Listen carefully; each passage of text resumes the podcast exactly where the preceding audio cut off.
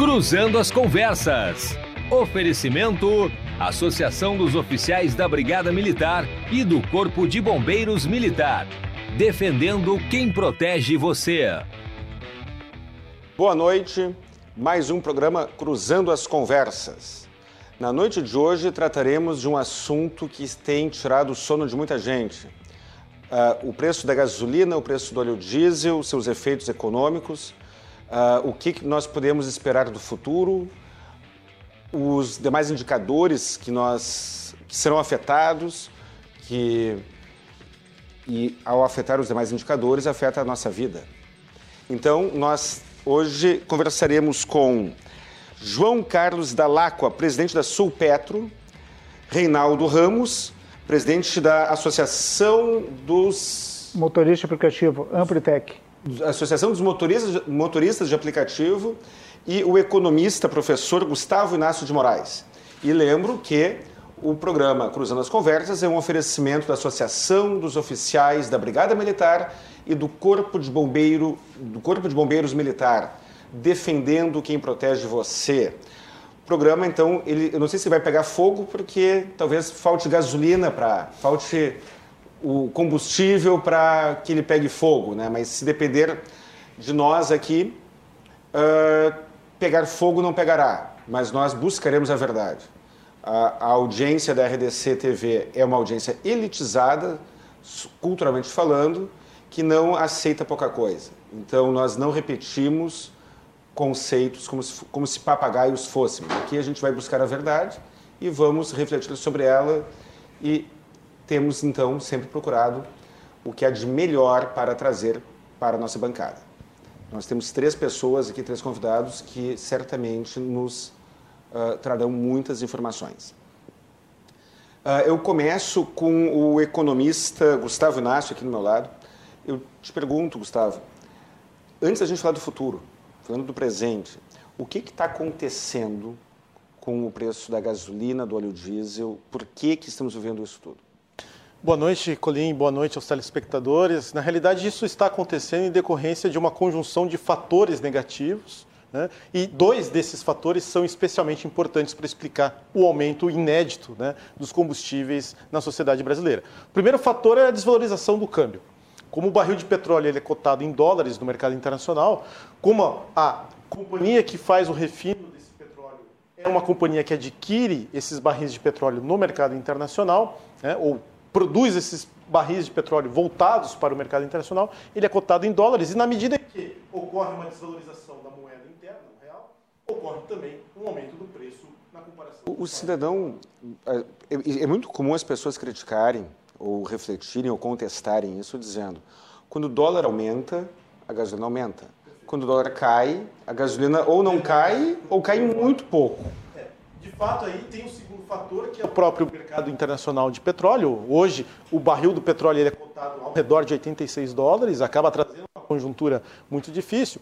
Mas, evidentemente, né, Colim e colegas, a gente tem uma situação na qual, em que um aumento de preço dificilmente é revertido. Isso já foi chamado por vários economistas como rigidez dos preços, né? e especialmente ocorre uma rigidez dos preços para baixo. Na medida em que o produtor ou o varejista de combustível incorpora essa margem de lucro, dificilmente ele vai abrir mão dessa margem de lucro. Somente se os consumidores criarem o hábito de procurar os preços mais baratos, ou alternativamente nós criarmos mais concorrência, seja na produção do petróleo, seja na distribuição e, e comercialização do petróleo, nós teremos essa diminuição dos preços, né, seja na bomba, seja no refino. Então, o que nós temos eh, hoje na sociedade brasileira é uma conjunção de fatores negativos, desvalorização inédita do real, frente também a uma elevação dos preços do petróleo no mercado internacional. A gente pode comentar na sequência. Talvez exista até uma perspectiva de se manter essa, se ampliar essa, essa, esse aumento nos barris de petróleo no mercado internacional. E o que nós vamos ter então também é uma conformação dentro da economia brasileira de um mercado pouco concorrencial naquilo que é oferta de combustíveis no que diz respeito à extração e refino do petróleo, e também algum problema na distribuição, na comercialização deste combustível, desse derivado do petróleo, na, na, na, ponta da comercialização. Então, o que a gente tem aqui é uma combinação de dois fatores negativos e mais uma estrutura oligopolizada, né, com poucas empresas participando, né, no, seja do refino, seja da comercialização desses produtos. Perfeito, muito obrigado. No momento em que apagam as luzes, Apaga, a gente dizem que é mentira, mas isso não foi mentira. Ah, isso é uma conspiração do universo, né? Querem, querem calar, querem, querem no, no, até gaguejei, às vezes eu gaguejo, né? Querem no, nos calar, né? O gerador de o energia gerador, aqui. Né? Uh, não sei se é, estamos com a conexão com o, o João Carlos? Sim. Uh, Sim, estou, estou João Carlos Dalacqua, presidente do Sulpetro. O que, que o senhor teria a comentar sobre uh, o preço da, dos combustíveis no atual momento? E... Bom, boa noite. Para mim é um prazer estar aqui debatendo com vocês. É, certamente o professor Gustavo já trouxe um cenário é, de alguma maneira explicativo sobre o que pode estar acontecendo. Eu também agregaria um, um ponto né, que nós estamos saindo ou, ou entrando ainda, ou se movimentando em uma pandemia mundial né, que desregulou várias cadeias de fornecimento. Então, a questão do combustível é um dos problemas que o mundo está enfrentando. Já tivemos problemas de fornecimento de é, material para a indústria automotiva, agora temos dificuldades aí também até com insumos para o agronegócio. Então, é, dificilmente algum país ficou imune a essa turbulência toda que tivemos no mundo. Então, se você pega na Europa hoje a relação, está quase 2 euros o litro da gasolina e certamente... Quase 2 euros o litro? Agora, trazendo para o nosso cenário, isso fatalmente é afetado por uma desvalorização que nós temos da nossa moeda nesse momento. Né? Nós temos hoje, então, um barril a 86, que seja, e um dólar a 5,50, vamos supor assim. Quando no início da pandemia nós tínhamos um barril a 40 e um dólar a 4 e alguma coisa. Então, são muito diferentes essas premissas. Só essas premissas já seriam suficientes para ter bastante tumulto. Aí agregamos que nós temos no nosso produto a adição dos biocombustíveis.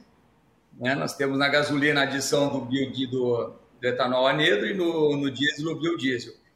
Esses produtos não têm nada a ver com a Petrobras, por exemplo, mas são mais caros atualmente do que o fóssil. E isso impacta também nessa relação. A questão do etanol, inclusive a, o principal argumento que as usinas passam é que a quebra da safra foi enorme por uma questão de seca. E a questão do biodiesel, a adição do biodiesel, que está quase três vezes o preço, é por questões de direcionamento, talvez, de produto para exportação.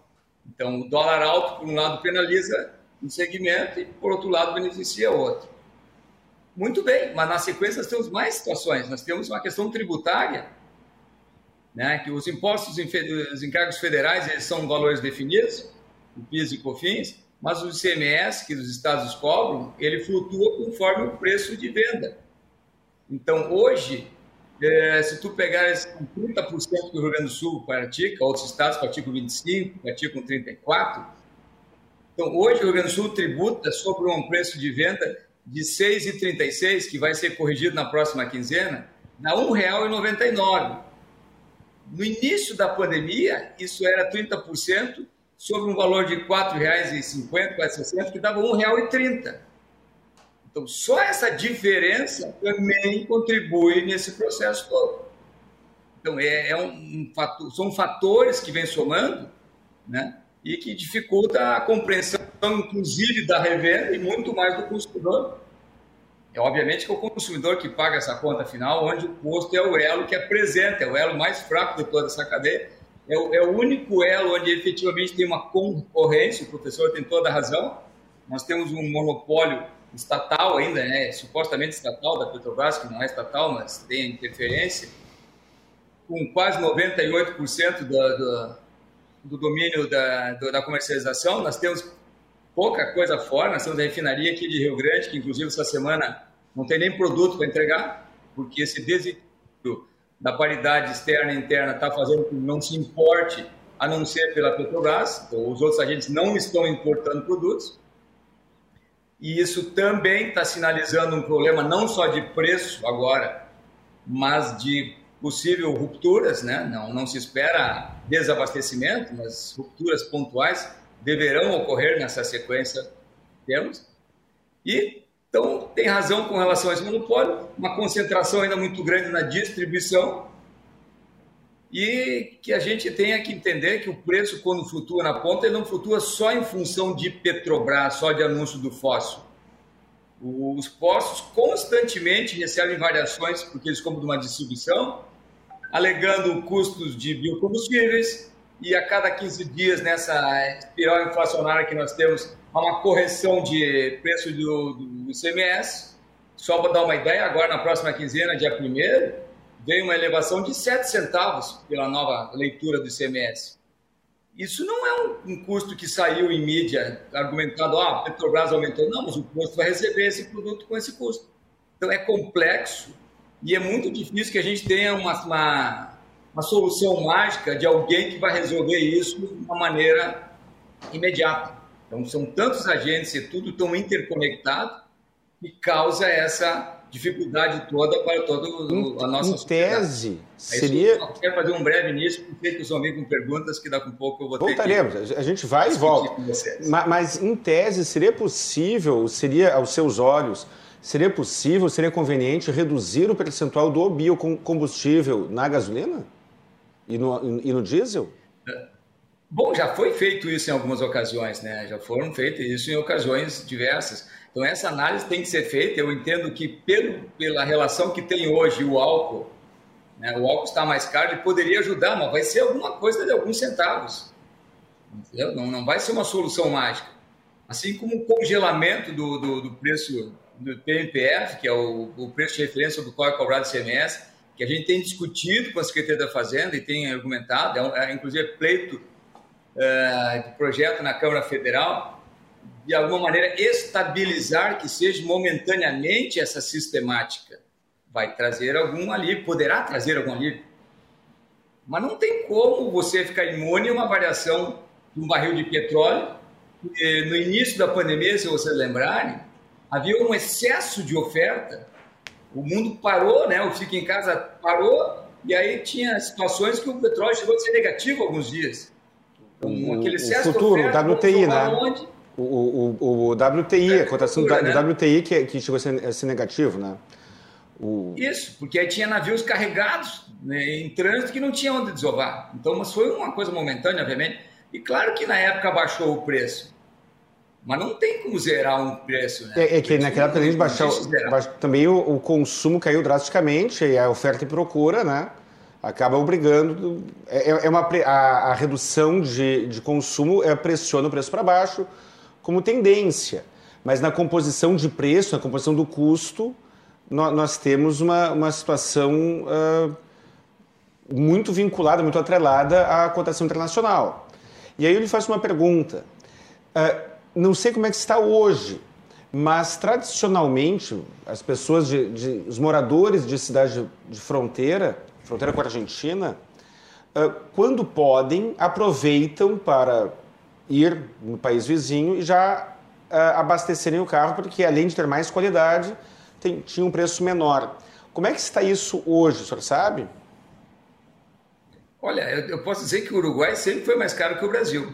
Na, na Argentina, eu falei. A gasolina no Uruguai sempre foi mais cara que aqui, tanto que os uruguaios vinham abastecer é, do lado brasileiro. O, o argentino, é, que eu sei, a relação ela varia conforme uma decisão governamental. Então, essas interferências governamentais que podem criar essas anomalias.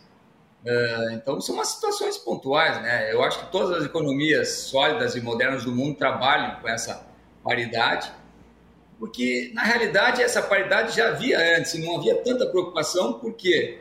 Porque, além do barril não estar tão elevado, o câmbio não era tão defasado como está hoje. Então, o ideal mesmo seria a gente ter tido a prudência no passado, quando foi criado a CID, para servir desse colchão de amortecimento, ela efetivamente fosse usada nesse propósito e não que ela foi desvirtuada e virou um imposto arrecadatório. Então, esse era o, objetivo principal dela é que quando houvesse alterações para cima ou para baixo, ela pudesse amenizar a situação né, e funcionar para equilibrar o consumidor final. Mas hoje não tem mais. Podemos até discutir se tem como o governo buscar, de alguma maneira, essa, essa fonte de, de, recursos. Eu não, não, sei, se fala muito até em royalties do petróleo que poderia vir daí ou não. Mas são essas decisões que tu vai tomar de afogadilho, como você diz, e falta um planejamento. Esse planejamento que dificulta tudo. Nós estamos numa tempestade perfeita, saindo de pandemia, dólar elevado, é, é, câmbio desvalorizado e tributação alta e inflação dentro do, do, do nosso mercado que está consumindo, corroendo o dinheiro do consumidor. Então não é só a gasolina, né? nós temos todos os produtos nessa elevação, inclusive taxas bancárias, vocês viram hoje que teve uma elevação. Então é, é um cenário de extrema dificuldade mas que temos que ter maturidade, né? Bom, eu queria ouvir aqui a opinião do Reinaldo Ramos, presidente da Associação dos Motoristas de Aplicativos, motoristas, Associação dos Motoristas de, de Aplicativo? É, motoristas privados e de aplicativo. Motoristas privados e de é. aplicativo. Reinaldo, o que, que tu me diz sobre essa situação de preço de combustível que nós estamos enfrentando? É, eu vou falar, me direcionar um pouquinho mais para o motorista de aplicativo, não Sim. só para o motorista particular, porque é o que está mais sofrendo hoje. Tá? Hoje ele tem uma, uma perca muito grande durante o dia. Uh, tem muitos passageiros que estão um, se queixando do alto cancelamento de corridas, em virtude que o motorista não tem como se locomover para fazer aquela corrida. Hoje até quem está ganhando com isso é os próprios taxistas, que o taxista ele não recusa, porque ele tem uma tarifa não o que seria o bom, porque eles também não tem um reajuste, mas ele consegue. E o taxista fica mais parado, né? Fica Não, é. O, é que muitos hoje já optaram, eles têm os aplicativos deles próprios também, é a mesma coisa que é hoje a associação. Não adianta brigar com o governo, não adianta brigar com com preço de, de combustível, a gente tem que arrumar alternativas para o motorista poder trabalhar. Uma das alternativas que a, que a gente tá, tem hoje é um aplicativo, um, um aplicativo parceiro que está sendo criado para que possa ter uma tarifa melhor para o motorista, ele possa ganhar um pouco mais. Tá? Porque hoje o motorista não tem condições, a gasolina R$ reais de o litro, tá? ele pegar uma corrida de R$ reais, que ele vai andar 7, 8 quilômetros para um carro às vezes faz... Na melhor das hipóteses, ele trabalha de graça. Trabalha de graça quando ele não perde. Então, por isso, a alta demanda de recursos. E tanto que os próprios passageiros hoje estão optando em pegar um táxi do que o próprio aplicativo.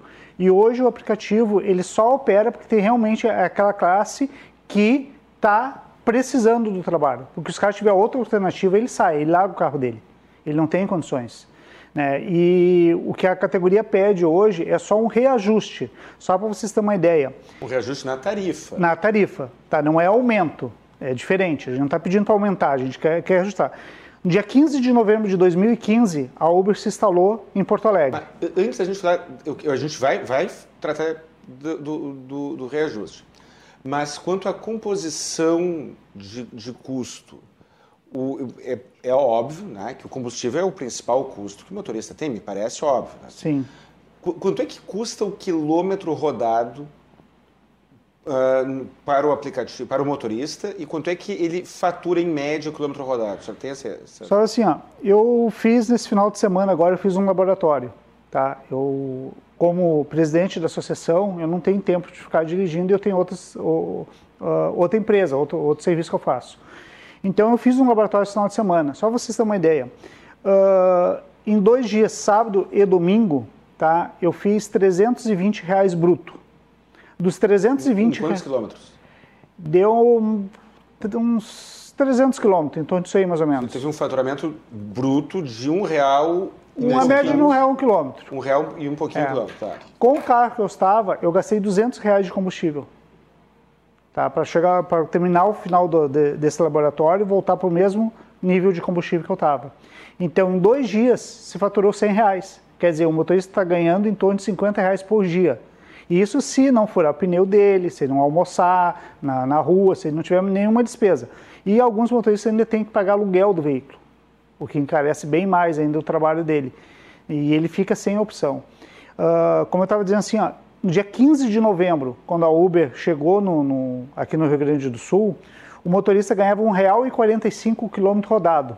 e pagava em torno de R$ 2,80, R$ 2,90 o litro do combustível. Hoje, o motorista está ganhando em torno de, de 95 a R$ 1,10 o quilômetro rodado e a gasolina hoje, em alguns postos aqui de Porto Alegre, hoje já passa de R$ reais. E por que o faturamento bruto caiu? Porque não houve reajuste. Tá? A tarifa diminuiu. Em vez de aumentar as tarifas... A tarifa teve uma redução... Teve uma redução. Uh, até 2016, 2017, uh, uma corrida mínima do motorista de aplicativo era R$ reais. Hoje, o motorista faz uma corrida mínima de R$ 4,50. Tá, então, e para andar aquela, a, aquela mesma quilometragem dos R$ reais. Sem falar que o, a diferença que deu o dobro do, do, do combustível. E eu estou falando do combustível assim, o mais básico. Não estou falando óleo, pneu, Sim. manutenção, de freio. Né, tudo que, que envolve, né? Se o motorista realmente ele for botar na ponta da caneta, tá? Ele tem prejuízo. Até eu brinco às vezes, né? O cara uh, ele trabalha no almoço para poder garantir a janta e às vezes nem isso. Então a gente tem muito assim, aí o pessoal, ah, tenta colocar gás, não bota GNV no veículo. Mas eu não acho como alternativa o motorista ser obrigado a investir 4 mil reais para colocar um GNV. Que deprecia o carro. Que vai depreciar o veículo, para ele poder atender uma demanda que a, a, próprio, a própria plataforma teria que ter feito esse reajuste. E na dinâmica, e pessoal, porque as, uh, os aplicativos têm uma tarifa, de, um, em alguns horários, tem uma tarifa dinâmica. Essa tarifa dinâmica não está ampliando com a redução de, de motoristas? Não, a tarifa dinâmica é algo, eu, eu brinco assim, ó, eu, Reinaldo, como uma cortina de fumaça. É uma fantasia que o aplicativo dá. Porque uh, muitas vezes o, a, aparece um aplicativo dele que está uma dinâmica, por exemplo, até faz tempo que não acontece, mas de 2 de, de 2.0, e quando o motorista chega ali para pegar aquela corrida, que ele entrou naquele, naquele meio ali, não aparece a dinâmica para ele. E às vezes é cobrado do passageiro e não é repassado para o motorista. A Uber acontece muito isso.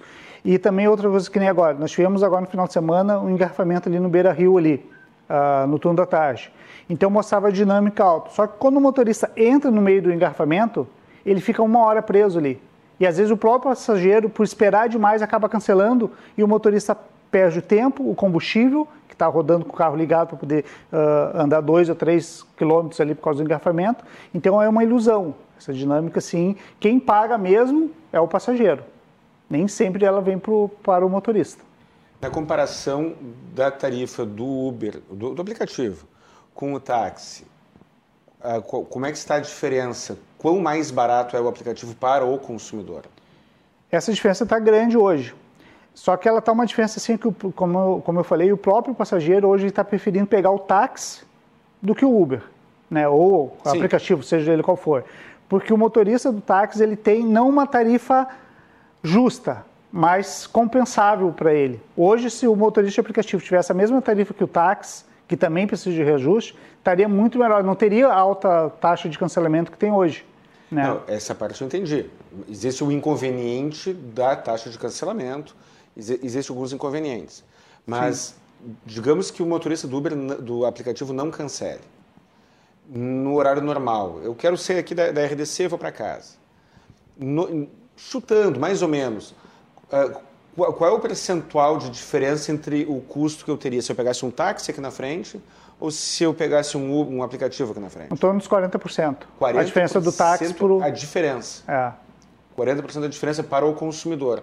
Sim. Então, se a, se a tarifa do aplicativo aumentasse, vamos botar 20% ou 30%, o Uber não, não perderia competitividade em relação ao táxi.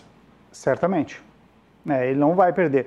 Até, uh, é que eu falei, o passageiro ele prefere hoje pegar o táxi em virtude do cancelamento. Então, se o próprio aplicativo, e vamos botar a Uber como, como nosso boi de piranha na frente, porque ela é responsável, é ela que não dá uh, uh, oportunidade da gente conversar, eles são muito fechados, mesmo que a gente marque reunião, coisa, eles só, eles só a presença da associação quando há um assunto que é do interesse deles, que eles precisam da associação para ajudar em alguma campanha, alguma coisa. Caso contrário, não há a, a contra-resposta deles. Então, o que, que acontece?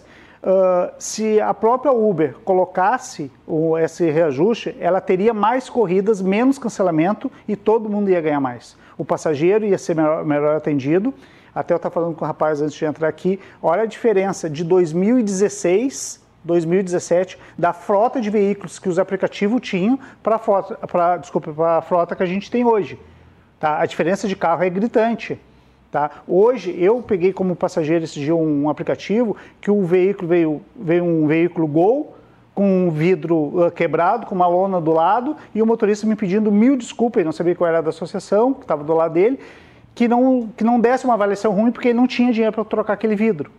Né? Então hoje, a, a frota hoje de aplicativo está pior do que táxis há 6, 7 anos atrás. Quando pegava aquele uninho, quatro portas, velho, com os quatro vidros abertos, porque os taxistas não, não queriam. Hoje a frota de táxis é muito superior à dos aplicativos. Não que todos os carros sejam ruins, mas eu digo que a grande maioria dos carros de aplicativo hoje estão em péssimas condições de atender o, usuário. Eu, eu, vejo que a, a to, todos os setores estão sendo achatados. Né? o dono do posto, do, do posto de, de, de, combustível está sofrendo uh, com uma, provavelmente com uma demanda menor, uma série de, de problemas, imagino. Uh, o consumidor, o consumidor direto, o consumidor indireto, que é o, motor, o passageiro. Do, uh, João Carlos, tem nos, está ouvindo? Sim, tô, tá vendo? Tô, eu sempre pergunto porque atentamente. É, é, às vezes caia a, a conexão. Uh, para o dono do posto de gasolina, quais, qual, foi, qual, qual, tem sido o impacto econômico desta variação de preço do, do combustível? Olha, é até o Reinaldo, eu quero só mencionar o Reinaldo. O Reinaldo pode ter certeza que o posto é solidário com toda a dificuldade que a gente enxerga no, no, aplicativo, né? porque nós somos a interface do consumidor com toda essa cadeia antiga, né? A cadeia anterior que temos aí, que é composta de refinaria, distribuidora, usinas, é, né? bancos, transportadora. Nós que entregamos essa cultura. E só para dar uma ideia, é, para nós é terrível esse aumento, porque a gente compra à vista da distribuidora e vende a prazo.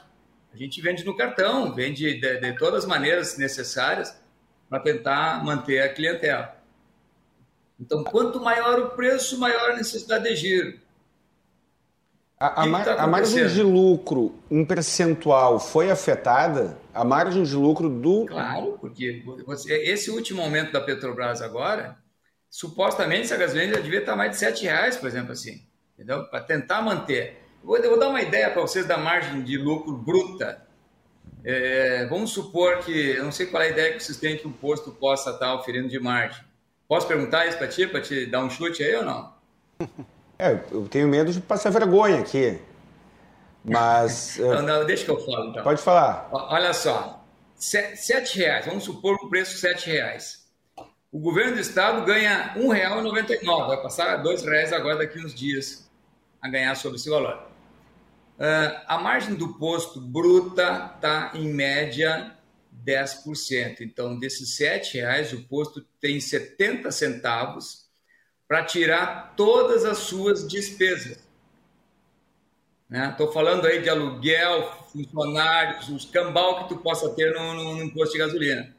E tu sabe que uma operação ela é custosa, ela é difícil, então, e, e além do que, está tá havendo uma diminuição, é óbvio, né? Quanto maior a, a questão toda do, do preço, uma retração de consumo. Já está havendo uma retração natural pelas novas formas de, de, de locomoção e trabalho das pessoas. Então, é, é um processo que está levando uma concentração no nosso mercado. Quer dizer, vários mercados está acontecendo isso, mas no nosso mercado está acontecendo velozmente o pequeno revendedor, que ainda é a grande maioria, ele está perdendo espaço e perdendo oxigênio nessa corrida. E fica uma situação de difícil resolução a curto prazo. Né? Aqui no, Rio Grande do Sul, aqui no Rio Grande do Sul, hum. tem uma cidade próximo a Porto Alegre, não muito distante de Porto Alegre, que ela é conhecida por, pra, por uh, oferecer, pelos seus postos de, de combustível, oferecerem preços significativamente menores, comparativamente não só com Porto Alegre, mas com as outras cidades vizinhas. Uh, imagino que o senhor saiba de, do que, eu estou falando, né? A faixa de Gaza. É quase, né? Mas a cidade de Novo Hamburgo. É conhecida por faixa de gás naquela é, região. Pois é, eu não conheço esse jargão. A cidade de Novo Hamburgo ela tem essa fama de que a gasolina lá em Novo Hamburgo é mais barata. O senhor saberia me dizer o motivo disso? Como é que eles conseguem vender com uma diferença relevante de preço comparado com várias outras cidades, uma vez que, que é, o fornecedor é o mesmo? O salário então, dos empregados é o mesmo? Olha que nós temos as, as dificuldades que são, que são para entender esse mercado. O revendedor compra de uma distribuidora, né? E está sempre ligado na placa do vizinho, que aliás é o único segmento que é obrigado a ter uma placa na frente ostentando seu preço. Então, é, você não precisa nem entrar no estabelecimento para saber quanto é que está praticando.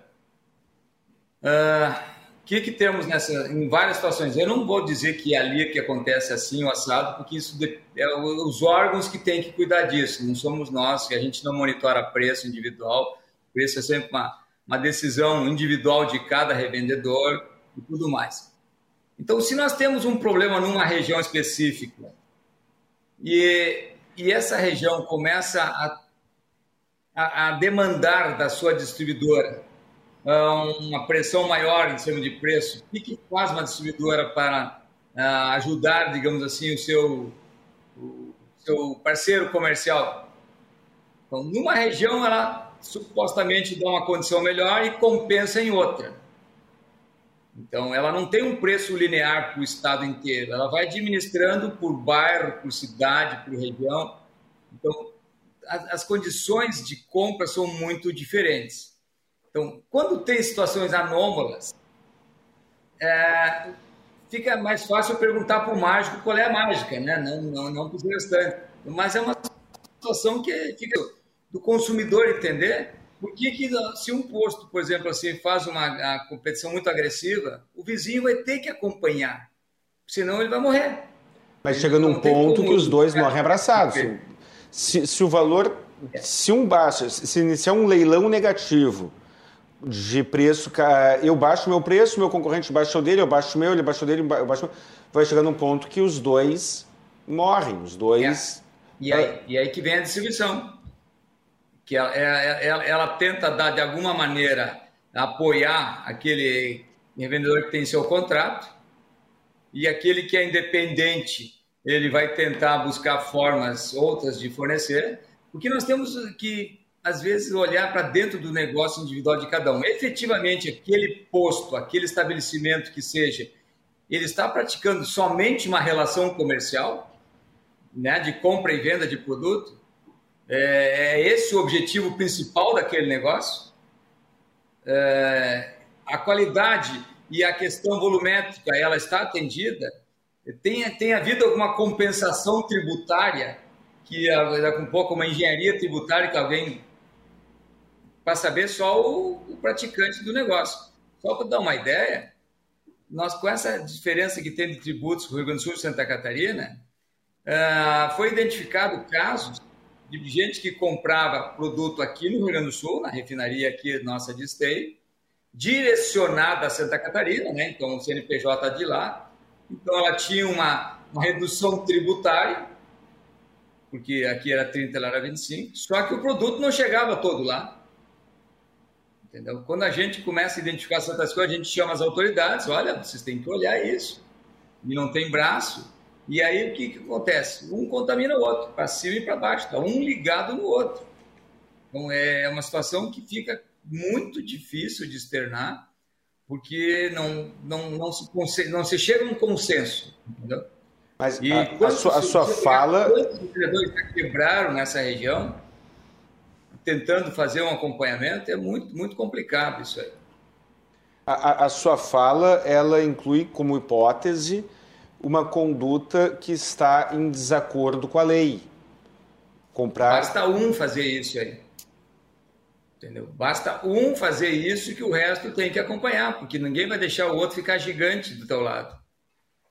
Entendeu? E aí o cara não faz sozinho, ele precisa de apoio da distribuição para poder acompanhar. Então, vai saber o que está acontecendo internamente em cada estabelecimento. Mas que não tem mágica, tu entendeu? Não existe mágica. Se um produto ele tem uma média nacional, uma média estadual, como é que alguém vai conseguir é, fazer um, uma, uma, relação tão diferente? Né? Então, é, essa é uma, uma, uma situação muito delicada, que eu não quero, em hipótese nenhuma, afirmar nada, não posso, não tenho essas informações, mas o que a gente vê é que quando a média nacional e média estadual ela indica um, um canal, temos que observar. Perfeito. Uh, professor Gustavo, eu, tava, eu estava comentando, inclusive, com o nosso produtor, antes do programa, uma, uma situação uh, interessante. Nós temos indicadores positivos, indicadores sociais e econômicos positivos, convivendo com indicadores negativos. Nós temos juros subindo, nós temos uh, a gasolina não para de subir e assim vai. Só que o desemprego também uh, cai. Uh, o desemprego tem caído. E, salvo engano, a Receita Federal, no ano de 2021, obteve um faturamento, uma arrecadação recorde, e essa arrecadação recorde foi uh, fruto do aquecimento da economia. Mas o que está acontecendo, afinal, que nós temos uma incoerência de dados? É, na verdade, né, Colim, não dá para dizer que o desemprego melhorou substancialmente quando a gente tem 13 milhões e 700 mil brasileiros né, na estatística desempregados.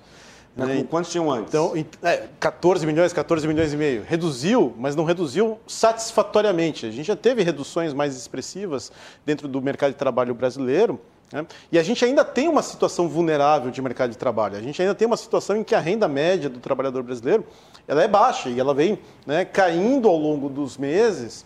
Né? A gente comemora, por exemplo, a criação de MEIs, claro que é muito importante. Muitos autônomos, né, muitos, muitos motoristas de aplicativos são MEIs, né, mas essa é uma condição de fragilidade ainda dentro do mercado de trabalho. Né? A gente tem uma geração de renda que ainda não é uma geração de renda satisfatória, nem tampouco uma criação de empregos satisfatória.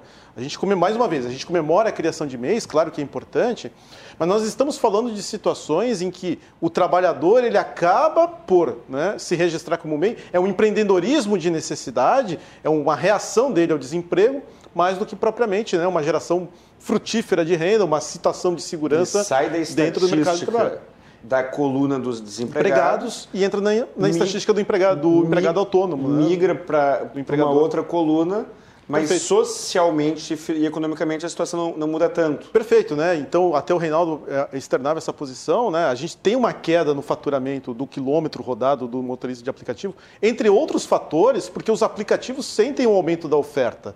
Você tem mais motoristas, né? Contratando leasing, contratando carros e isso aumentou a oferta, de, a disponibilidade de carros para as empresas de aplicativo, o que fez com que elas também não reajustassem os seus valores, né, não, não, não corrigissem os valores da, do quilômetro rodado, levando a essa queda mencionada aqui anteriormente. Né. A gente tinha ali um preço de R$ reais por quilômetro, hoje ele é de R$ 1,10. Né, no, no início dos aplicativos ele era de R$ reais por quilômetro. Então, essa situação de, vamos dizer, de, de calmaria no mercado de trabalho, ela ainda não se apresenta, Colim. Ela, ela está a caminho de uma, de uma solução, mas ela ainda não se apresentou completamente. Também é, é válido mencionar que nós, assim como colocou né, o presidente da Sulpetro, a gente tem uma situação aqui em que o mercado está se adequando como resposta à pandemia. Então nós temos várias linhas de produção que estão paradas, várias linhas de produção que ficaram paradas por alguns meses e agora precisam dar conta das suas encomendas e estão solucionando isso através do trabalho temporário.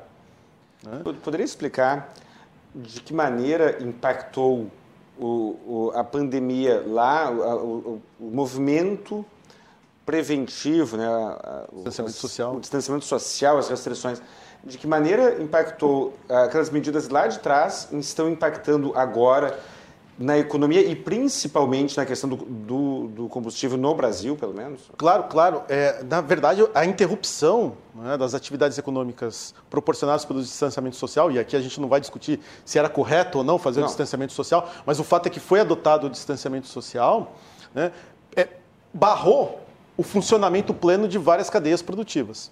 Então a gente teve inclusive empresas de mineração no interior do Rio Grande do Sul que interromperam suas atividades. Ora bolas, a empresa de mineração já é caracterizada né, na, sua, na sua atividade extrativa já por um distanciamento social, por, pelo uso de máquinas, pelo uso de tra poucos trabalhadores, e ainda assim elas interromperam as suas atividades econômicas. Então a gente teve praticamente todos os setores industriais, né, nos primeiros meses da pandemia, interrompendo essas atividades. Você teve um aquecimento parcial no final do ano de 2020. Esse aquecimento ele foi frustrado ou foi abortado no início de 2021 por força das novas variantes do coronavírus. E agora se refaz um, né, vamos dizer assim, um caminho de restabelecimento das encomendas da indústria. Então a indústria ela tem preços elevados, né? os produtos da indústria têm preços elevados nesse instante, porque existe uma restrição de oferta. Eu quero comprar um carro novo, por exemplo, eu não vou encontrá-lo na concessionária. Eu não vou encontrar, ah, mais do que isso, as montadoras não estão produzindo esse carro novo porque elas não encontram as autopeças, elas não encontram amortecedor, elas não encontram pneu, chapa de aço porque a cadeia de insumos ainda está sendo reestabelecida. Então, isso vai nos impactar na reorganização a, a dessas cadeias. A da China de microchips caiu e dependendo vai retomar o, aos a poucos. indústria automobilística do Brasil vai, vai produzir menos porque a porque as, porque as cadeias mundiais hoje estão integradas, né? Então a produção de notebooks em Taiwan, por exemplo, vai ser afetada pela produção de microchips no Japão, vai ser afetada pela produção de microchips na Coreia, e isso demora até chegar, até ser reestabelecido dentro de um fluxo normal para o consumidor final, fazendo com que temporariamente ou quem sabe até permanentemente, esse preço se eleve. Né? Então a gente tem essa situação do, dessas encomendas reprimidas sendo atendidas somente nesse ano, nesse segundo semestre de 2021, e, portanto, numa situação como essa, a, o principal efeito para o consumidor é o aumento de preços, uma restrição de oferta, falta o produto. E o que é pior, é um aumento de preço que impacta no, no, preço de outros produtos, né? Sim, quando a gente fala de produtos básicos, como é o caso dos combustíveis, como é o caso da energia elétrica, isso vai acabar afetando né, o preço. Preço de combustível, preço de energia elétrica, o preço do gás de cozinha, né? ele é um preço de referência para praticamente todos os setores da economia. Né? Quando você tem uma atividade simples, que você não tem muita ciência na formação de preços, você olha e fala assim: o preço do gás de cozinha aumentou, eu vou aumentar aqui o meu produto. O preço do combustível aumentou, eu vou aumentar o meu produto. Então, são preços chaves na formação de preços e são preços chaves, claro, no custo né, de transporte de mercadorias e na disponibilidade de mercadorias. Veja que até mesmo indústrias, na ausência de um fornecimento de energia elétrica, de energia hidráulica firme, elas acionam geradores. Os geradores né, são, são, utilizam-se de combustíveis.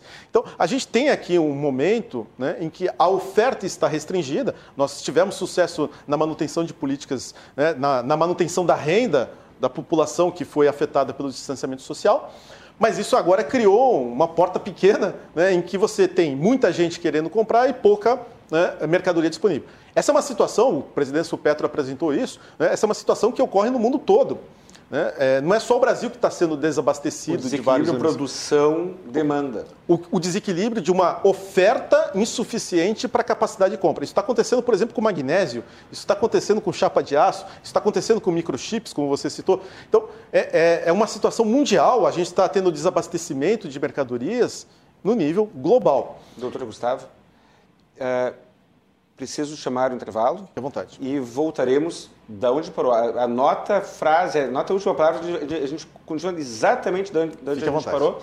Você em casa tem agora que tempinho para tomar uma água e num piscar de olhos estaremos de volta para o nosso segundo bloco, onde daremos andamento na explicação do professor Gustavo Inácio de Moraes. Até mais.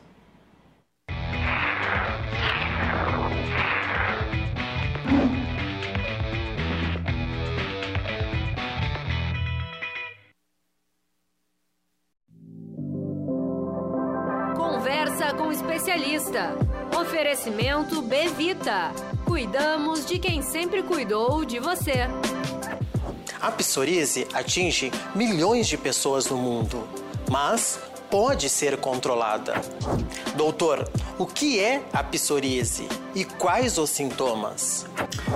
A psoríase é uma doença avermelhada e que descama, que nós chamamos de eritemato descamativa da pele, autoinflamatória, de origem genética, com fatores ambientais que podem desencadear ou piorar as lesões. E essas lesões acometem qualquer parte do corpo, mas preferencialmente os cotovelos, joelhos, couro cabeludo, região lombar, cicatriz umbilical, palmas e plantas. Pode dar coceira, pode dar ardência e dor e até eventualmente não ter sintoma nenhum. Psoríase é uma doença contagiosa? ela é uma doença inflamatória, não é uma doença contagiosa. Pode abraçar, pode encostar, pode conversar, não deixar de ter relações sociais com pessoas que têm psoríase. Qualquer um pode ter psoríase? Em princípio, toda pessoa que tem na sua genética, nos seus genes, o gene para o desenvolvimento da psoríase pode ter psoríase ou não. Esse gene pode produzir ou não. E a pessoa pode ter é, pessoas da família com psoríase ou também não, ser a primeira pessoa a desenvolver na sua família. Como é feito o tratamento? O tratamento das formas leves da psoríase é feito com medicações locais. As formas já mais avançadas, a gente utiliza radiação ultravioleta, nós utilizamos os imunossupressores, que baixam a, imunidade geral do corpo, e tem novas terapias-alvo, que são os imunobiológicos, que são muito mais específicos para, o processo todo da doença da psoríase e as medicações mais modernas que nós temos para a doença grave. Conversa com o especialista. Oferecimento Bevita. Cuidamos de quem sempre cuidou de você.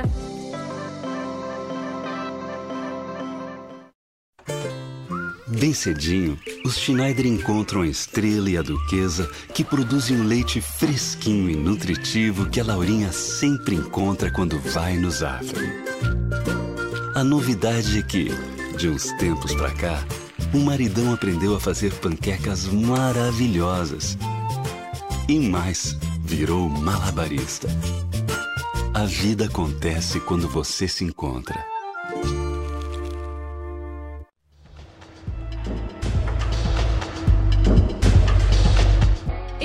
Canoa, máxima de 23 e mínima de 18 graus. Em Tramandaí, mínima de 19 e máxima de 23. Já em Torres, mínima de 18 e máxima de 24 graus.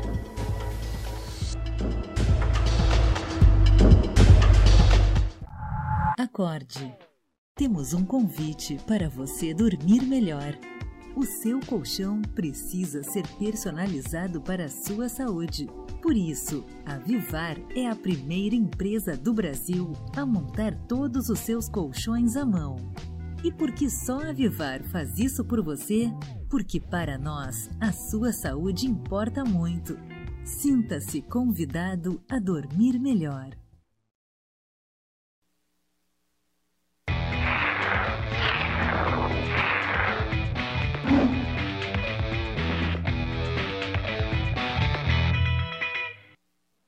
Voltamos para o segundo bloco de Cruzando as Conversas. Estamos falando sobre o, o impacto da variação do valor do combustível na economia, uh, o quanto isso nos afeta, enquanto isso afeta a indústria, afeta a, a vida de todos nós, uh, o seu impacto no desemprego, quanto a variação no valor do combustível afeta todos os indicadores da economia, inflação, uh, taxa de, de o, nível de, de, desemprego. Então, e para isso hoje nós temos o nosso uh, amigo aqui, economista Gustavo Inácio de Moraes, o presidente da Associação dos Motoristas Particulares e de Aplicativos, Reinaldo Ramos, e o senhor João Carlos Dalacqua, presidente da Sulpetro. No segundo bloco estava com a palavra o professor Gustavo Inácio de Moraes, mas antes Uh, lembro que o, o, programa Cruzando as Conversas é um oferecimento de, da Associação dos Oficiais da Brigada Militar e do Corpo de Bombeiros Militar, defendendo quem protege você. Professor Gustavo, o senhor estava falando sobre o impacto na economia, no desemprego. Eu, eu comentei no início da pergunta que a, a gasolina sobe, o juro sobe, mas o desemprego cai. O senhor estava explicando que não é bem assim. É, é uma situação temporária, né? Nós estamos tentando vencer a oferta, né, Colim? É, é, obrigado por isso. Porque, na realidade, o que nós temos aqui é uma situação de... Então, que as fábricas, as indústrias, as cadeias produtivas estão contratando trabalhadores, quem sabe trabalhadores temporários, para dar conta dessas encomendas que ficaram represadas durante as políticas de distanciamento social. Né? Isso vai ter um reflexo agora no, no, Natal, tradicionalmente sempre mais aquecido. A gente tem a contratação de trabalhadores temporários, especialmente no comércio, e nesse ano especialmente também nas distribuições, nas cadeias de distribuição. Né? Mas eu não posso garantir que isso se estabilize em 2022 e continue é a trajetória o, de queda. O perfil do emprego que está sendo aberto é um emprego de remuneração baixa. É um emprego de remuneração baixa e mais do que isso, né, Colim? É um emprego que tem um, um prazo, tem uma precariedade estabelecida. E mais do que isso, se no ano que vem, em 2022, já tem banco prevendo PIB negativo, né? A gente ainda não está acreditando nisso, mas de qualquer forma, o crescimento econômico de 2022, quando você se vê diante de um cenário de inflação, né? inflação de 10% nos últimos 12 meses, quando você se vê diante de aumentos de juros, né? ou seja, a maior parte dos financiamentos sendo reajustados também pelos bancos, e também né, você encontra uma situação de vulnerabilidade em termos de indústria, em termos de oferta, nós não podemos garantir que essa queda, mesmo que né, marginal na, na, na condição dos desempregados do Brasil, vá se manter ao longo de 2022. Nós precisamos urgentemente é, de fazer com que essas linhas de produção operem né? E aí vai bater em outro drama né, que a economia brasileira vive atualmente, que é a ausência ou a carência de energia, de oferta de energia, por condições meteorológicas, né? ou por elétrica. de energia elétrica, ou por condições aí, meteorológicas, ou por condições de combustíveis. Não é meio é, contraditório isso? É, falta fornecimento de energia elétrica.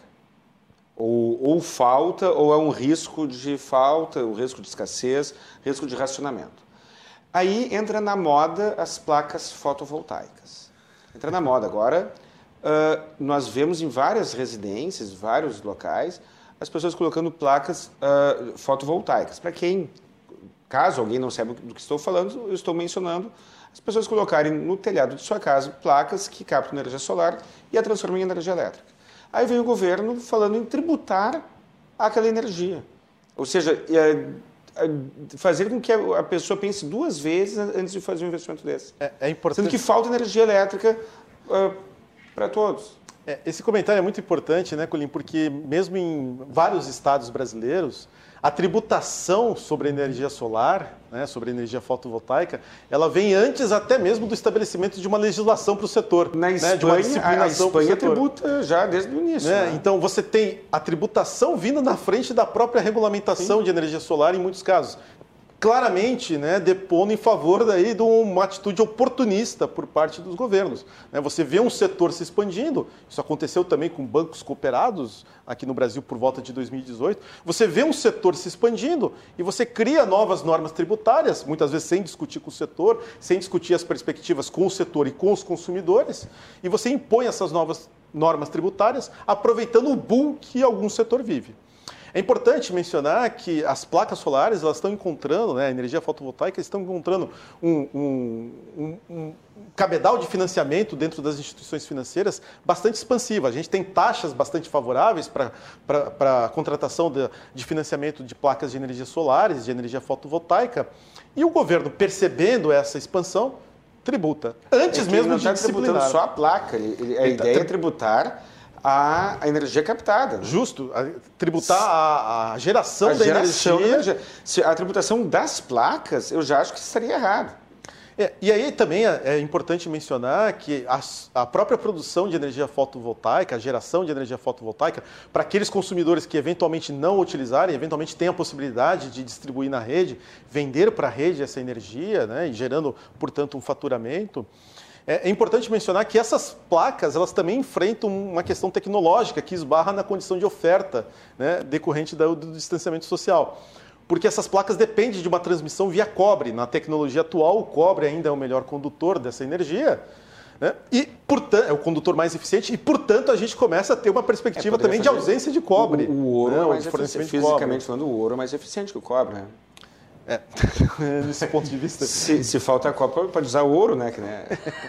né? É, então, assim, a gente tem situações em que, na verdade, diante dessas restrições de oferta, nós temos uma perspectiva para 2022 que pode sim comprometer crescimento econômico, pode comprometer qualquer recuperação de mercado de trabalho, mesmo que seja uma recuperação vulnerável do mercado de trabalho. E, né, talvez aí mais importante, é a gente começar, enquanto consumidor, enquanto produtor também, nós criarmos flexibilidade tanto no nosso e, e será uso que esse desenvolvimento, Será que esse desenvolvimento, eh, essa prosperidade tão uh, perseguida e parece tão distante às vezes, não estaria mais próxima se houvesse um, uma conduta oposta do governo?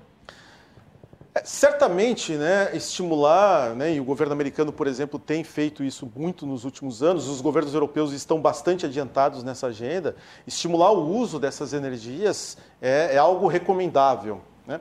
Eu não estou falando aqui apenas da questão de sustentabilidade, mas estou falando também da questão de é produto e consumo. Né? Você tem maior flexibilidade, é isso que a gente mencionava.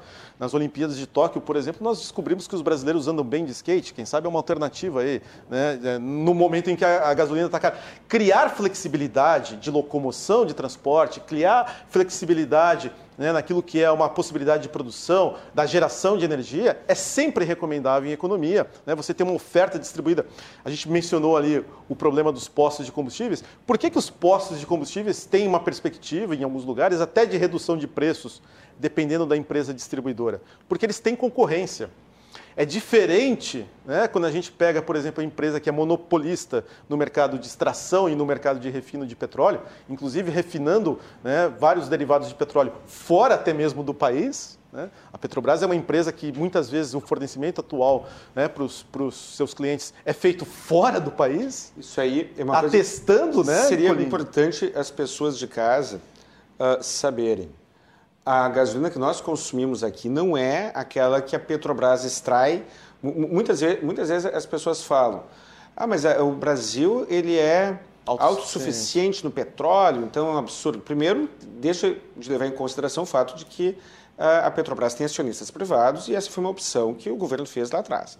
Segundo, a gasolina que, a Petro, que, que nós usamos, ela, ela não saiu da, do posto do petróleo ali da Petrobras, veio, foi pro refina, pelo refino da Petrobras e veio para cá. Perfeito. Né? É um, Trata-se de um petróleo pesado, né? que ele serve a algumas finalidades, mas não serve a outras, entre elas a produção de combustível. O petróleo que nós usamos não é o nosso. O petróleo que é, o pré-sal, a exploração do pré-sal permite o aumento da, da exploração de um petróleo é, é, mais voltado para combustíveis, mas nós somos autossuficientes apenas em termos de empresa. Né? Como você bem Sim. colocou, parte da empresa ela é detentora de, de acionistas privados, então tecnicamente, financeiramente, nós não somos ainda autossuficientes. E tecnologicamente, a gente depende de uma, ainda de uma extração. A parcela de petróleo leve vem crescendo na economia brasileira, mas nós dependemos de uma extração de um petróleo pesado. Então, nesse sentido, Colim, a gente vai colocar aqui né, que a diversidade de ofertas, seja no campo energético, seja no campo né, de roupa, seja no campo de transporte, seja no campo de alimentos, a gente sempre vai preferir, para o consumidor ser beneficiado, a diversidade de produção. E essas políticas tributárias, como que você mencionou sobre a geração de, de, de energia fotovoltaica, ou sobre os equipamentos, sobre a instalação de, de equipamentos fotovoltaicos, ela dá um, uma perspectiva ruim para o consumidor, Sim. na medida em que desestimula essa diversificação. João Carlos, você não pergunta se está ouvindo, porque tá, eu fiquei em silêncio. Sempre, aqui. eu tá ouvindo aí? muito. O professor é um cara que está me dando uma aula aqui que é muito importante. A, a, gente, a, gente, ele gente tem fica, razão. A gente fica mais inteligente, né? Depois de ouvir. Uh, teria é. alguma, alguma, algo a acrescentar sobre, sobre o que estamos falando? Sim, eu acho que é extremamente importante que pudéssemos avançar nessa questão da privatização das refinarias. Né? Houve uma determinação que das 16 refinarias, oito seriam liberadas para a privatização. Uh, nós tínhamos a nossa aqui em andamento, um processo que deu uma interrompida, a gente não sabe bem as razões, o porquê que o Grupo Ultra e a Petrobras não, não definiram. Uh, temos a refinaria do Paraná andando, Bahia evoluiu, a evoluiu, mas a gente vê como é importante né, esse processo todo e esse momento de indefinições de políticas de, de precificação interna pode estar influenciando, inclusive, nisso. O que nós precisamos exatamente é competição. A competição tem que estar tá mais ampla na oferta, desde, a desde o refino, na importação também. O que está acontecendo? Como ainda existe uma, uma defasagem, é, os agentes privados não estão trazendo produto. E isso pode ocasionar, inclusive, um desequilíbrio no fornecimento aqui. Então, por isso que é extremamente importante a competição e sinalização para que possam investimentos ocorrerem, né? E aí o, e o nosso mercado agregar, porque todo represamento ele não beneficia o consumidor, monopólio, essas coisas, onde é que beneficia o consumidor? Olha, olha a questão do celular, o que, que houve quando a gente destravou essa questão aí. Então, vários assuntos, assim, a gente imagina que as coisas seriam melhores no nosso controle. Não, eu, eu entendo que quanto maior a competição, e o consumidor vai ser beneficiado, até porque é a decisão dele de, de, de compra que vai ser valorizada. Claro, nós temos, eh, nós estruturalmente, nós temos que ter também um cuidado, que nem falou assim, se nós avançarmos muito rápido, vai faltar energia. Então temos que trabalhar isso aí, são problemas bons em certo sentido, né? E não deixar de, de fazer porque não teríamos. E, e temos que estar preparados para as fontes alternativas que vão vir, inevitavelmente. Nós temos a questão do carro elétrico, que talvez demore um pouco mais no Brasil para a nossa matriz gás. dos biocombustíveis, mas vai chegar. Como é que está a questão do, do, do, da venda do gás, álcool e gasolina? O custo do quilômetro rodado no gás é mais, ainda é mais barato? E se for, quão mais barato ele é? Não, olha, o gás ele é um produto ainda não, não marginal, porque ele tem uma matriz pequena ainda no Rio Grande do Sul. Agora, com a privatização da Sulgás, a gente tem esperança que se tem uma oferta maior da malha, né, que, que se expanda isso para esse estado inteiro e aí comece essa capilaridade, gere mais escala. O álcool em si ele é inexpressivo aqui. Nós não produzimos álcool, ele, como falei, ele é um produto que é muito tributado, nós temos 30%, enquanto os estados produtores eles tributam na faixa de 12%. Então, ele perdeu toda a competitividade aqui no Rio Grande do Sul. Ele só existe a nível bem específico quando alguém. Isso antes, que hoje ele está quase igual a gasolina, né? Porque antes, quando alguém alugava um carro, ele na hora de entregar o carro, ele botava o álcool, que era o produto mais barato. Porque ele gastava menos para encher o tanque. Mas não é um produto assim que tenha valor atualmente. Nós perdemos a competitividade. Agora, com relação ao GNV, o colega aí falou muito bem, é um produto que precisa girar bastante. O investimento que você vai fazer, você tem que tirar com bastante giro. E tem que avaliar a questão também do, do carro, né? Se, se essa desvalorização ele vai compensar ou não. Mas quem está com o carro GNV hoje, já convertido no passado, eu tenho certeza que está tendo um, uma vantagem econômica bem, bem significativa. O senhor tem ideia de a diferença de custo do quilômetro rodado no gás e na gasolina? Na, no álcool e na gasolina a gente Ui. tem. Né? O álcool ele, ele tem um poder energético menor, então a relação teria que estar abaixo de 70% do valor da gasolina para compensar. No, no GNV eu não tenho esse número aqui para te fornecer. Reinaldo, Tu sabe mais, mais ou menos? Sim, hoje o GNV está custando em torno de 70% do valor da, da gasolina. Está em torno de 4,89 aqui no Rio Grande do Sul, o metro cúbico do GNV. Um metro cúbico, 4,89. 4,89. É meio que tabelado, né? Não tem diferença de um posto, não é que nem a gasolina que dá uma diferença. Geralmente o GNV é padrão para todos é padrão. os postos. E, e, a, e, o rendimento do automóvel? Rendimento ele do... rende, ele, o automóvel dá 20% a mais no GNV do que na gasolina. Então ele consegue pagar 30% uh, no custo do, do metro e o veículo rodar 20% a mais. Por exemplo, se um carro faz 10 na gasolina, ele vai fazer a média de 12 no GNV. Então é. ele paga um pouco menos e roda um pouco mais. Um pouco mais. Aí, claro que ele tem hoje para colocar um GNV no veículo dele, hoje aqui no Rio Grande do Sul, custa em torno de 4.500. Então, às vezes para o motorista, se o carro tem que ver se compensa. É, é que essa é uma variável a mais. Agora, nós falávamos que a colocação, a instalação do GNV, ela gera um efeito estranho. No Rio Grande do Sul, um automóvel com GNV, ele é depreciado quando vendido usado. No Rio de Janeiro acontece o contrário.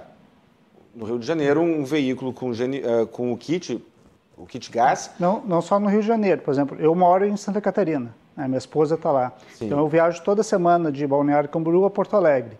Né? E lá o veículo GNV já tem uma valorização maior do que aqui no Rio Grande do Sul. O, GNV lá é um componente de valorização do veículo. Do veículo. Lá, lá em Santa Catarina já lá é bem mais fácil conseguir postos para abastecimento do que aqui no Rio Grande do Sul. Lá o GNV custa em torno de R$ 4,08, R$ 4,09 o metro cúbico. Então dá uma diferença muito grande. Hoje, se tu fosse comprar um carro, tu vai, tu não tem carro nenhum, tu vai comprar um automóvel usado para trabalhar no Uber. Sim, aí a preferência fosse com o GNV. Aí, aí a preferência é com o GNV. Com certeza. Porque aí compensa por causa do, do quilômetro e do que ele vai fazer a mais. E, e, e ao comprar o veículo usado já com kit, a fotografia econômica atual é, é, é, é que a situação não, bem não assim. encarece ó, o valor do veículo. hoje falando assim, ó, como é que a, o pessoal vê? Hoje, com o alto custo do combustível, todo mundo quer ter um GNV no carro. Quando dá aquela diferença de preço, que ele começa a sair da margem dos 70%, tá, que nem teve um ano passado mais ou menos, já ninguém queria porque desvaloriza o carro, dá uma, uma manutenção maior, uh, tanto de limpeza quanto manutenção de peças. Aí o pessoal já não quer. Gasto de tempo. Gasto de tempo, né, vistorias, tem a cada cinco anos tem que trocar o tubo do veículo. Então tem uma, um série, uma série de encargos que, numa circunstância normal, não valeria a pena. A menos que o cara rode muito com ele. Né? Agora, o, na situação hoje, o pessoal está correndo atrás que nem o presidente da Supetro falou ali, duas questões que me chamou a atenção. Uma, assim, a, hoje os motoristas, tanta associação, a gente sabe que não é culpa do posto o aumento de, de combustível que tem. Tanto que tem alguns postos que procuram associação, fazem um convênio, ah, a gente consegue 10 centavos de desconto no, no abastecimento. A gente vê que eles fazem o que pode. Não é milagre, que nem ele falou, não tem o que fazer. Né? Cara, tudo ajuda hoje. É 10 centavos, mas num tanque de 60 litros já faz alguma diferença para o motorista que está ganhando pouco. E hoje a competição é o que mais precisa ter no mercado. Tá? Tanto que a gente vê diferenças grandes de um pouco. Ah, hoje eu vi gasolina a 7 pouco, aqui perto do. Sem fazer propaganda, eu vi um posto perto da rodoviária a 6,60.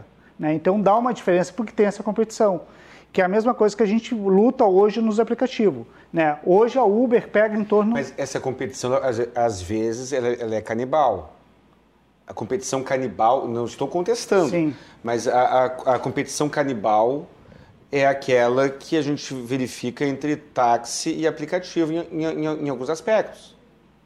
Não é? Sim, porque é exatamente o que eu ia te falar agora. Hoje o que, que a gente vê? A gente tem a Uber que tira 40% em média do valor de uma corrida. Então o motorista faz uma corrida de 10 reais, só 6 vem para ele. E a manutenção, o custo é tudo por conta dele. Ela pega os 4 reais limpo para ela. Não adianta brigar com um gigante, a não ser o gorila lá que deu a pedrada no gigante lá, o Davi lá, e, e acabou derrubando ele. O que, que a gente fez? A gente está em parceria agora com outro aplicativo que vai conseguir cobrar do motorista em torno de 10%, tá? A gente está fechando a parceria com eles. Para quê? Para que sobe pelo menos mais 30% o motorista. Aí falta o consumidor comprar ideia, né? Falta o consumidor. Aí o que, que esse aplicativo vai ter? O que, que a associação está lutando? Para ele que dê vantagens para que o, o usuário vale a pena usar esse aplicativo. Porque esse aqui está ajudando o motorista que está me prestando um ótimo serviço, com um veículo de qualidade e com muito mais disposição para o trabalho dele, porque vai estar tá sendo remunerado, todo mundo trabalha por dinheiro, né? Tem pessoal que, ah, eu estou trabalhando para o esporte. Não, desculpa, hoje o motorista nenhum trabalha para o esporte. Ele trabalha porque realmente precisa. E o que, que ele precisa? De realmente parceiros, de competição. E a Uber hoje, como está dona do mercado, junto com a 99, elas pouco se preocupam se o motorista está ganhando, está perdendo, porque a parte dele está garantida os 20, 30, 40% até que chega está garantido. Então, o que ele falou, uh, ele tem a competição em todos os setores. É, existe é. uma assimetria de força aí entre o motorista e a plataforma. Uh, se, se, os motoristas uh, tivessem uma alternativa laboral de modo que eles pudessem Uh, não, nessas condições eu não, eu não, trabalho, não me sujeito a isso. Outro me oferece coisa melhor, ou é, é, porque hoje ele não tem escolha. Desculpa te cortar. É que é hoje ele não, não tem, tem, escolha. É então tem. é essa alternativa que a associação corre atrás, de pegar um, um outro uh, aplicativo nacional com força, com qualidade, que possa uh, dar melhores condições para o motorista, em contrapartida o motorista também consegue oferecer um serviço melhor, né, de qualidade que é o que não tem hoje. É carros selecionados, é o motorista melhor remunerado, com aquele sorriso. Mas tá? eu não quero fazer fofoca. Sim. Mas, mas às vezes, uma fofoca, às vezes, né? O ser humano é. Uh, é que nem a minha esposa diz assim, tu gosta do mimimi. É, mas... Do fifi. Uh, uh, tramitou na, na Câmara de Vereadores um, uma CPI envolvendo a questão do, dos aplicativos. Sim. E um dos argumentos utilizados era que o motorista do aplicativo não paga imposto. Imagina só, então, se a gente acrescentasse alguns impostos que o motorista hoje não paga, né? Aí é... é eu, eu não é, concordo com isso, porque o motorista de aplicativo hoje, Uh, não gosto de debater com, com táxi, não tenho nada contra taxista, eu sempre fui uma pessoa PVA. que desde o início uh, tentou terminar com aquela briga de taxista com o motorista de aplicativo, mas hoje, o motorista de aplicativo, quando ele quer comprar um carro, ele paga o valor total de tabela. Ele não tem isenção no IPVA, ele não tem isenção no ISM.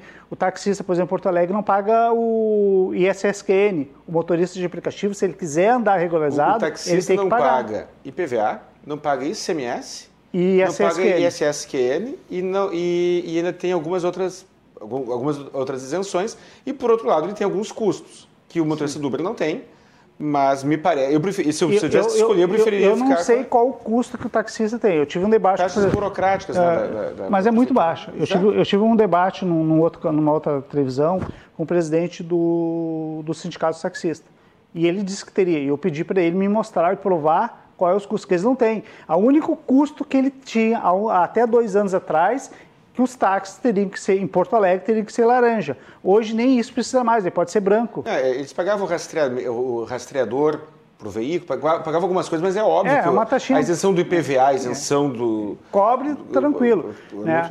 Então, compensa, né, claro. hoje todo motorista, quase todo motorista que não tem um carro local, ele também tem um rastreador no carro dele, para a segurança dele porque ele não tem um, uma, uma autodefesa. Então, o tanto que, o, a, falando um pouquinho da parte criminal, os homicídios e roubos que aconteceram com os taxistas migraram tudo para os motoristas de aplicativo.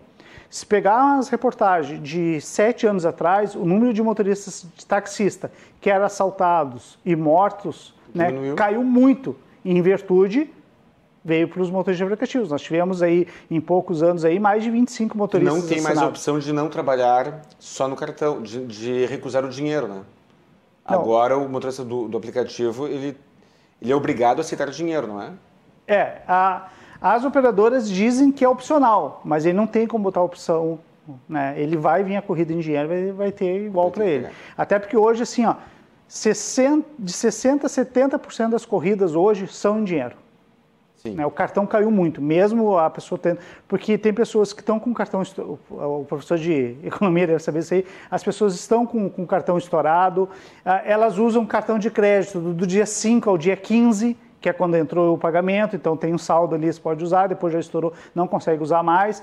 Muitas pessoas têm medo de colocar o cartão no aplicativo, porque já aconteceu e acontece de ter corridas cobradas duas, três vezes a mesma corrida. Então são vários fatos que a população deixou de usar o cartão e prefere pagar em dinheiro ou na maquininha do, do, do motorista ali, que é uma opção que tem, ele passa a maquininha e paga na hora.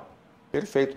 Uh, Gustavo, poderia explicar sobre o que uh, falávamos antes, a questão tributária e a, explicar o conceito da curva de Laffer? Aliás, eu acho que a gente faz o seguinte aqui na RDC. Sempre que iniciar o programa, a gente vai ali e explica o que é a curva de Laffer para que as pessoas tenham noção do peso e das consequências das decisões tributárias do nosso governo. Obrigado por isso, Colim. Na verdade, eu tenho dois comentários anteriores, se me permite. Por favor. Né? É, você mencionou aqui que a Câmara Municipal chegou a sugerir a instituição de um imposto para mais os um. motoristas de aplicativo. A vida está né? Tá fácil, tá? então. E, um. eu tenho a sensação de que esse imposto não seria pago, né? Ele seria pago de modo burocrático pelos motoristas, mas esse custo seria transferido aos usuários. Né? Em última análise, seriam os usuários que fazem uso da locomoção por transporte de aplicativo, Seria, que seriam aqueles... Se fosse repassado no preço, porque senão iria sair do bolso do motorista. É né? quase certo, é quase certo por termos poucas empresas de aplicativos, é quase certo que essas empresas de aplicativos transfeririam esse custo ao usuário. Sim. Né? Então, em última análise, o usuário seria responsável pelo pagamento desse imposto e aí distribuiríamos, no que seria aqui um braço de ferro, né? distribuiríamos entre empresas de aplicativos e motoristas. Como a oferta de motoristas de aplicativos é grande, né? naturalmente eles sairiam perdendo, né? eles teriam menor competitividade e as empresas de aplicativos provavelmente ficariam com, esse, com essa margem adicional gerada pela cobrança dos impostos. Então é importante mencionar que normalmente nós estamos sempre criando tributações, mas a depender das condições de concorrência dentro do consumo, nós vamos acabar né, tributando a quem a gente não gostaria de tributar. Então eu posso criar um imposto sobre os motoristas de aplicativo, mas é quase certo que isso seria incorporado é, é a um custo ao usuário. Acaba, uh, todo tributo acaba uh, recaindo sobre o consumidor. Quase todo tributo recai sobre o consumidor. Esse não seria o caso, por exemplo, de, de, de, produtos de luxo, por exemplo, ou produtos não necessários ou não tão necessários. Mas no caso do transporte, o transporte é necessário, faz parte da nossa vida, seja você optando por um transporte público de ônibus, seja você optando por um transporte de skate, de, enfim, de aplicativo, esse tributo necessariamente, por se tratar de um produto essencial, vai ser tentado transferir ao consumidor e por ser um produto essencial, o consumidor vai pagar. E, e, se não for repassado para o consumidor, a crueldade segue a mesma. É diferente. Porque é cruel jogar isso para o consumidor, mas eu acho que é mais cruel ainda eu, eu não que fique com o motorista. Eu não diria que é cruel, né? Eu diria que Sabe? isso é, é, a lei da economia. É a lei da oferta e da demanda. Né? Se eu tenho se eu vendo não, um produto o, o essencial, é, é indispensável. A crueldade é criar mais um tributo. A crueldade é criar mais um tributo, né? E pior, criar um tributo achando que você vai cobrar do motorista, quando na verdade, em última instância, vai ser a população que vai pagar por esse tributo. Burocraticamente vai ser o motorista que vai pagar, mas esse preço será incorporado na passagem. Eu acho que é importante a gente mencionar isso, né? Porque quando a gente fala de um produto não essencial, quem sabe um produto de luxo, né? Ou como se diz aí, já foi mencionado também pelo governo federal, a, a suposta criação de um imposto sobre o pecado, né, sobre jogos de azar, sobre bebida, sobre fumo. Né? É, é importante. Já tem, a carga tributária da, Sim, da bebida é enorme. Né? Tributos adicionais, também, né? tributos adicionais sobre, essas, sobre esses consumos. Quando a gente fala de um produto não essencial, pode ser que o consumidor abra mão de consumir esse produto se o preço subir. Então, normalmente, o produtor acaba abraçando esse imposto, acaba abraçando esse novo custo em prol do consumidor. Agora, quando a gente fala de um produto essencial, quem sabe alimentos, quem sabe produtos de higiene, quem sabe transporte, nós estamos falando de produtos percebidos como essenciais pelo consumidor e esses impostos são transferidos em última análise. E tu pode me interromper na primeira bobagem que eu falar. Por pois favor, não, me interrompa. Uh, um custo elevado do combustível que a metade dele é composto por tributos. Uh, ele está impactando no número de motoristas dos aplicativos. Os motoristas de aplicativos muitas vezes alugam automóveis de locadoras que pagam, que recolhem um tributo. Uh, ao abastecerem o, o, o, veículo, é claro, tem o, o imposto da gasolina, mas mais veículos, claro, tem a questão ambiental que a gente pode deixar de lado, porque senão é, é, é, fica, se torna muito complexo. Mas uh, são mais veículos uh, consumindo outros produtos, mais pessoas. Não seria para o caixa do governo. Vamos tirar a parte moral. Para o caixa do governo, não aumentaria a arrecadação, aliviar um pouco a mão? Não, sem dúvida. E eu acho que aqui o presidente da Sulpetro, na, na, sua fala introdutória, foi muito feliz ao citar um exemplo que cabe como uma luva nesse teu, nessa tua, nesse teu questionamento, que é a CID, né, a Contribuição sobre Intervenção de Domínio Econômico.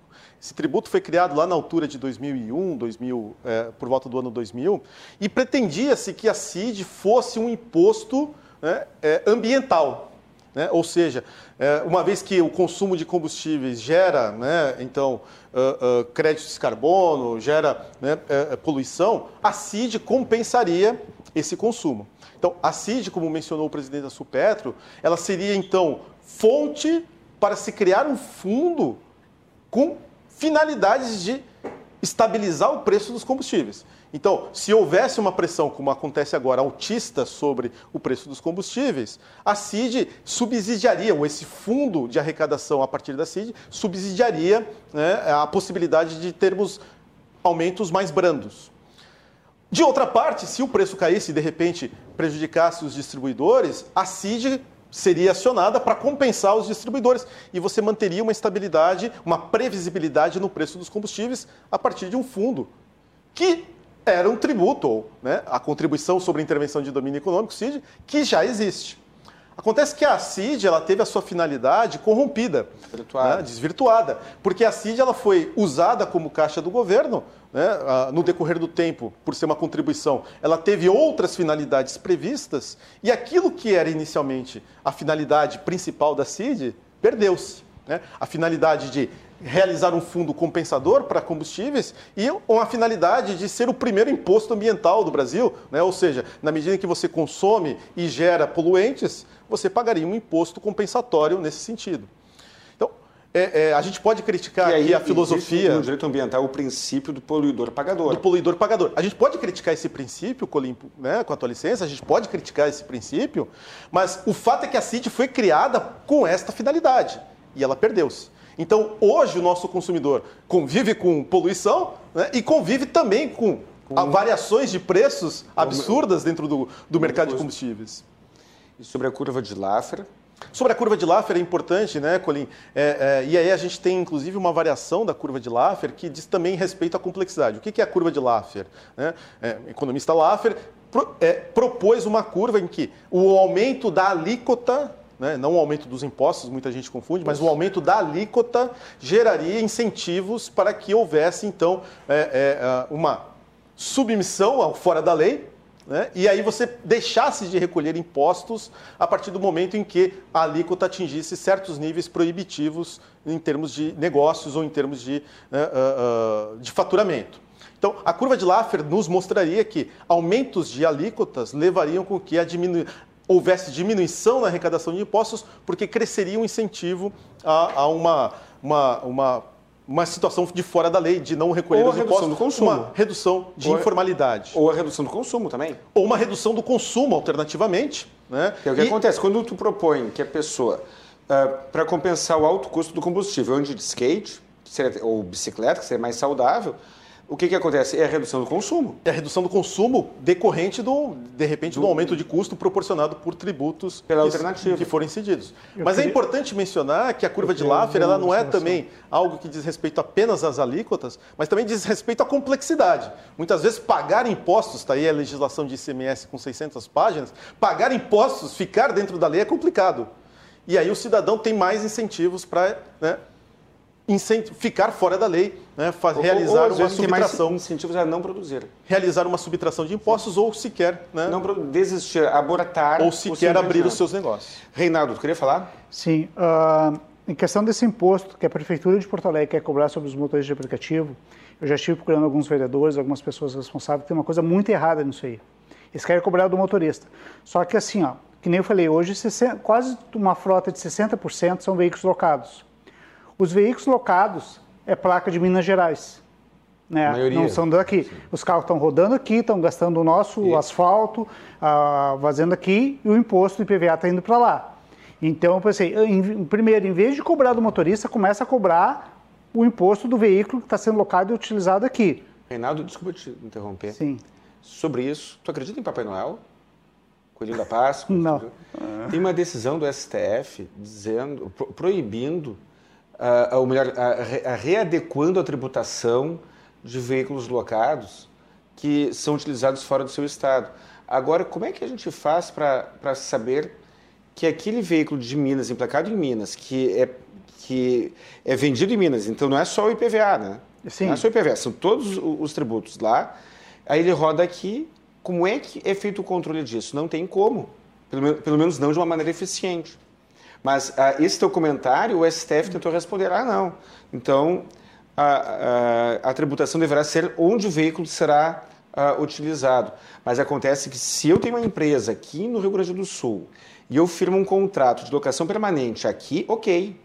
Mas não é o que acontece com a, a maioria esmagadora dos, dos usuários de carro locado.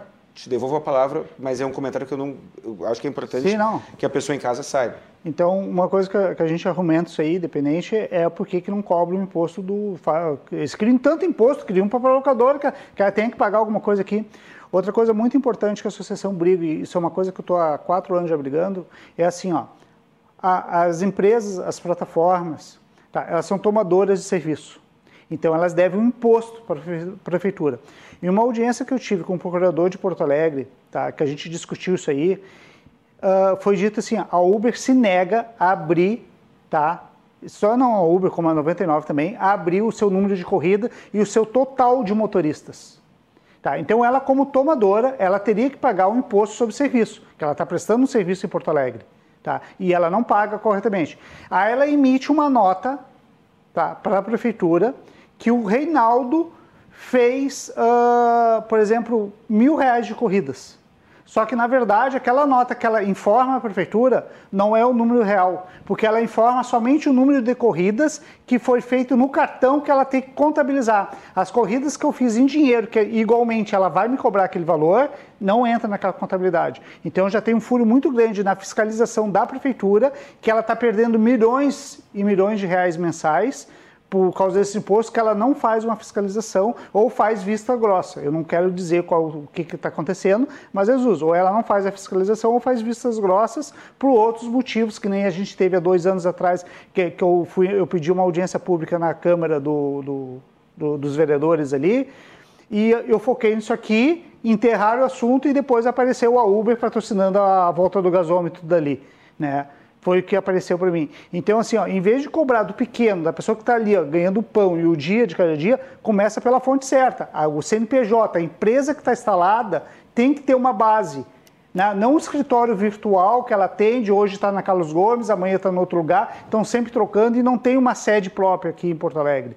Então, uma empresa para estar tá instalada, não só a Uber, como, como, como qualquer outra, ela tem que ter o seu local tem que ter o seu, o seu alvará de funcionamento, tem que ter o seu, a sua prestação de conta, tem que ter a nota fiscal de cada serviço efetuado. Aí a prefeitura estaria agindo certo. Mas não, como é difícil cobrar deles, porque tem evasão de divisa, eles fazem o que quiser, eles acham que são dono do, do, do, do mundo, Mas... acaba querendo cobrar do motorista, que é a parte mais fraca. Há uma simetria de poder aí também entre a Uber e, e o próprio poder público.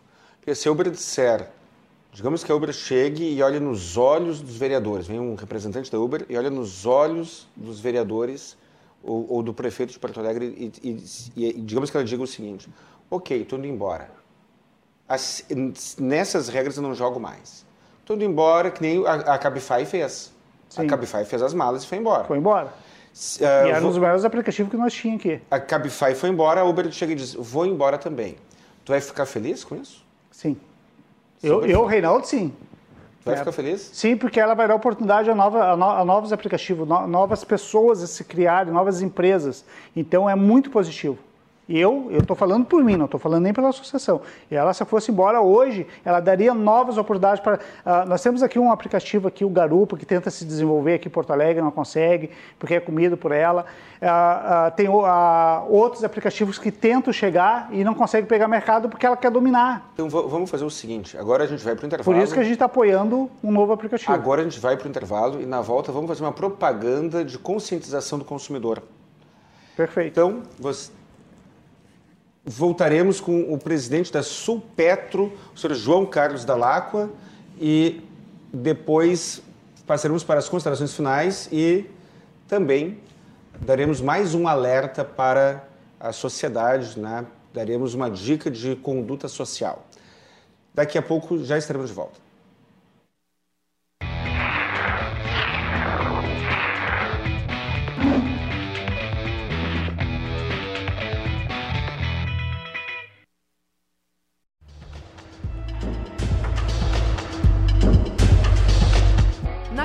Capital, máxima de 29 e mínima de 17 graus. Em Canoas, mínima de 17 e máxima de 31. Já em Esteio, mínima de 16 e máxima de 31 graus.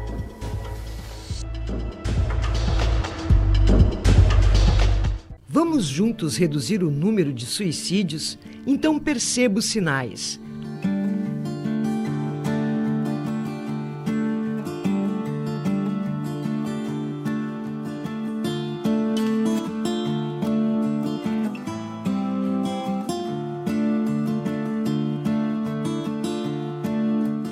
ouça, leve a situação a sério, pergunte sobre tentativas anteriores, ganhe tempo, remova armas, cordas e remédios, comunique familiares e encaminhe aos serviços de apoio.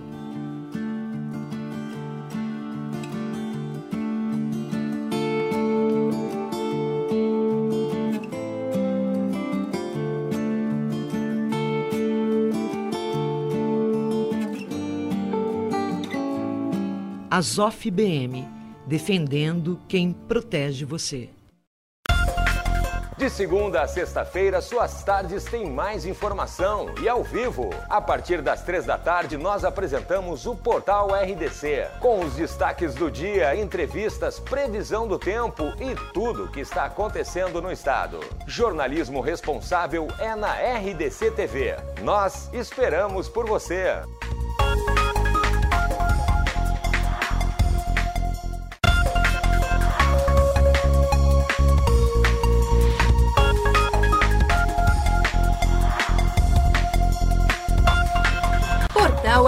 RDC. Oferecimento Irmãos Galeazzi, a evolução dos metais em sua empresa. Fone 2104 1066.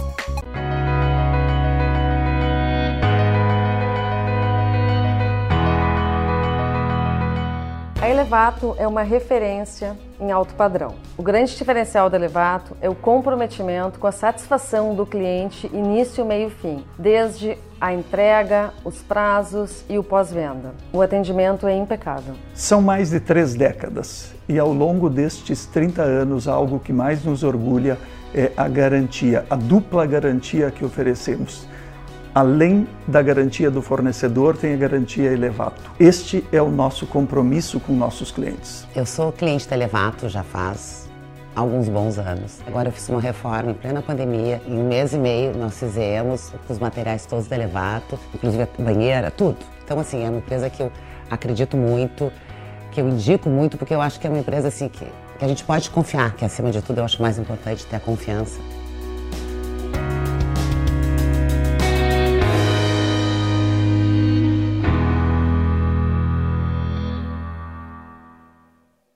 Programa Virando o Jogo, um programa focado em debates esportivos e análise do futebol, em especial do desempenho da dupla Grenal, sempre com convidados que conhecem e desvendam os segredos do mundo da bola.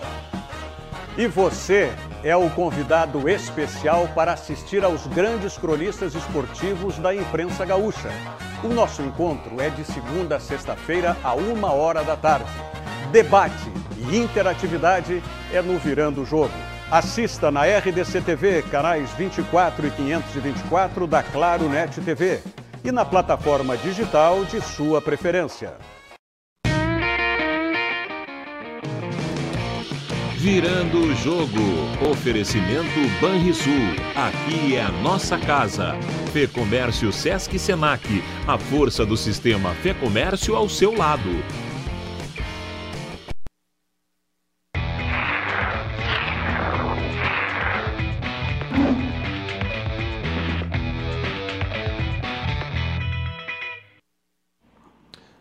Voltamos para o terceiro bloco de Cruzando as Conversas. Estamos falando sobre uh, o aumento dos combustíveis, impacto na economia, na vida das pessoas, nos, nos uh, índices em geral, e isso afetará o nosso presente e o nosso futuro.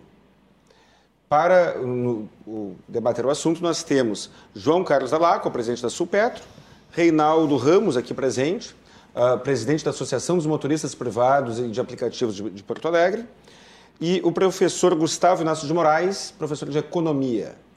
O programa Cruzando as Conversas é um oferecimento da Associação dos Oficiais da Brigada Militar e do Corpo de Bombeiros Militar, defendendo quem protege você.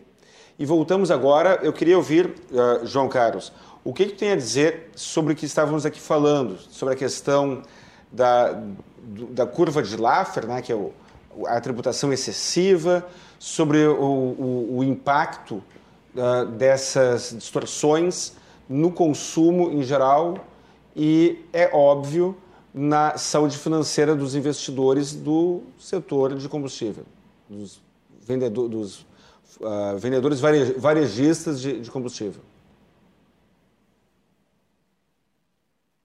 Essa questão tributária na vida de todos nós, né? É, e na realidade, o professor pode até me corrigir se eu estiver errado, porque eu não sou economista também, mas a nossa tributação no Brasil é injusta, porque ela é muito fortemente baseada no consumo e penaliza exatamente a classe menos assistida. Né? Nós temos isenção de imposto para helicóptero e temos aí tributação em tudo que o pobre consome. Então, isso aí não é uma situação fácil e eu só tenho esperança que com as novas tecnologias a gente tenha uma necessidade menor de arrecadação para pagar a máquina arrecadatória, tem seu custo, né? O e consumo de combustível também... reduziu nos últimos meses? Ah, sim, com relação à pandemia foi, foi terrível. A gente manteve abertas as operações, porque a gente é atividade essencial, uh, mas foi terrível. Ano passado foi terrível e esse ano está retornando, as atividades estão retornando. A gente não pode negar isso, né? O diesel, na realidade, no interior não baixou muito, mas especialmente nos grandes centros, foi muito forte, porque vários serviços né, né tiveram essas paralisações. Então, ainda não retornamos aos nossos níveis pré-pandemia, mas a atividade em si, como volume, está voltando. Agora, com, com, com esses aumentos todos, está havendo uma retração. É, mas essa é a minha, a minha pergunta. Com os aumentos recentes, houve uma retração. Uh, mais ou menos tem como estimar é... a retração recente? Não, a gente a está ainda com uma defasagem de aproximadamente 10% com relação à pré-pandemia. Tá? Agora, esses, esses aumentos é, são muito recentes, a gente precisaria de um, de um espaço para medir mais. Mas uh, nós não voltamos aos nossos uh, volumes anteriores à pandemia. Mas o principal também é, é, é, que as margens, quanto maior o preço, mais apertadas elas ficam, porque o posto não interessa de maneira nenhuma preço alto, né? a gente já falou sobre isso. Precisa uma margem mínima para tocar seus negócios minimamente possíveis, né? Mas eu queria trazer nessas considerações um assunto que eu acho que é uma, uma notícia importante. É que aqui no Rio Grande do Sul a gente sempre trabalhou forte nessas questões. Nosso imposto era superior, por exemplo, ao de Santa Catarina isso causa uma anomalia, causa uma distorção. E que agora, no final do ano, não foi renovada as alíquotas majoradas, é, retornaremos a partir de janeiro a uma alíquota de 25%, e a nossa esperança é que isso aí realmente consiga trazer um, um alívio. Né, a alíquota atual é quanto? 30. Atual é 30%. 30%. Então, e, a, e a claro, expectativa... vai sempre depender de cenários externos também, né? Porque a pouco já aconteceu isso com o diesel. O governo Bolsonaro zerou uh, o imposto federal e imediatamente teve uma elevação internacional que acabou anulando isso aí. Ficou até uma situação meio constrangedora, porque parece que não houve nada, né? mas na realidade houve. E só que houve essa configuração também do mercado internacional. Então, mas a partir de janeiro a gente tem essa expectativa isso ajude e que se também se consiga algumas medidas uh, mitigatórias, né? especialmente o próprio, a própria Câmara está com esse projeto de lei que está no Senado, que pode ser que tenha, que tenha emendas ou não, mas que há uma preocupação de enxergar alguma movimentação, né? que não se modifique a questão da paridade internacional, para não perdermos essa referência, mas que se minimize na ponta ao consumidor de alguma maneira até que o mercado é, comece a retornar a patamares mais equilibrados. Muito obrigado. Agora, a, a, a produção aqui está me, me, me, puxando a orelha quanto ao tempo. Nós temos aqui as considerações finais, professor. Pois não, Colim, obrigado pela oportunidade de estar com vocês, obrigado telespectador que nos acompanha até esse horário. Né? Eu acho que a gente precisa aqui, né, fica, fica claro, fica evidente que nós temos que melhorar as condições de competição dentro da economia brasileira. A, a condição de competição permite que o consumidor sinta-se à vontade, não só para comprar a preços favoráveis, mas também para ter a certeza de que o produto estará disponível né, na sua gôndola ou na sua bomba de combustível. Então, eu acho que tem uma convergência aqui, né, hoje à noite, naquilo que é a necessidade de nós estimularmos ofertantes, produtores dentro da economia brasileira em benefício do consumidor. Né. O setor de petróleo ele acaba sofrendo dos males, especialmente no Brasil, ele acaba sofrendo dos males de um monopólio, né? nesse caso um monopólio de uma empresa de capital misto, que é a Petrobras, né? tanto no setor de exploração como no setor de refino. Por fim, né, Guilherme, eu queria deixar aos telespectadores também a perspectiva de que né, o preço do petróleo pode, o preço do barril do petróleo pode vir a se agravar nos próximos meses. Nós temos inverno no hemisfério norte, no inverno se consomem mais barris de petróleo, se consome mais energia para aquecimento de interiores e normalmente o preço sobe quando é inverno no hemisfério norte. Então a notícia, né, vou encerrar a notícia aí com um pouquinho de pesadelo para vocês, né, é a notícia que nos próximos meses a gente pode ainda né, provavelmente assistir um aumento no preço do barril do petróleo, hoje em 85 dólares. Obrigado. Se chutar, tu acha que a gasolina chega a 10 reais? Se eu fosse chutar, esse chute eu não daria. Tá esse chute eu vou, vou passar, obrigado pela oportunidade, mas eu vou passar esse chute. Né? É, é, isso depende das condições do câmbio, isso depende das condições do barril de petróleo, mas eu acho que a sociedade brasileira está cada vez mais consciente né, de que alguma medida precisa ser tomada para limitar esses aumentos. Né? É, e eu penso que a médio e longo prazo, como disse o presidente Supetro, ele foi muito feliz, não existe varinha mágica para a gente trazer solução para o setor, mas a médio e longo prazo, a competição é recomendada. Perfeito. Reinaldo, considerações finais e pode fazer aquela chamada aí para o consumidor gaúcho prestigiar o que é nosso, né? agradecer pela não afirmação que vai chegar nos 10 reais ali. Chegou a dar um gelo agora aqui na. Se ele fosse dizer que sim, né? Então vamos tentar viver na esperança que vai melhorar. E agradecer por estar representando a voz dos motoristas aqui, né? Que, que estão na batalha do dia a dia. E com certeza a associação hoje ela quer fazer o melhor tanto para o motorista quanto para o próprio usuário, porque hoje é, uma, é um triângulo que, que é formado que não tem como ser diferente, que é a plataforma, motorista e usuário. Tem que ter uma harmonia entre eles. E quando um, de, um dessas partes quebra a harmonia, o serviço não funciona corretamente. Então, uh, já tivemos, uh, que nem a gente estava comentando, o Cabify, uh, foi um ótimo aplicativo que teve aqui, eram algo selecionados, os passageiros adoravam de fazer aquilo ali. Nós temos mercado hoje para novos aplicativos, novas oportunidades para novas pessoas que estão entrando nesse ramo, para poder oferecer um serviço até melhor do que já tem.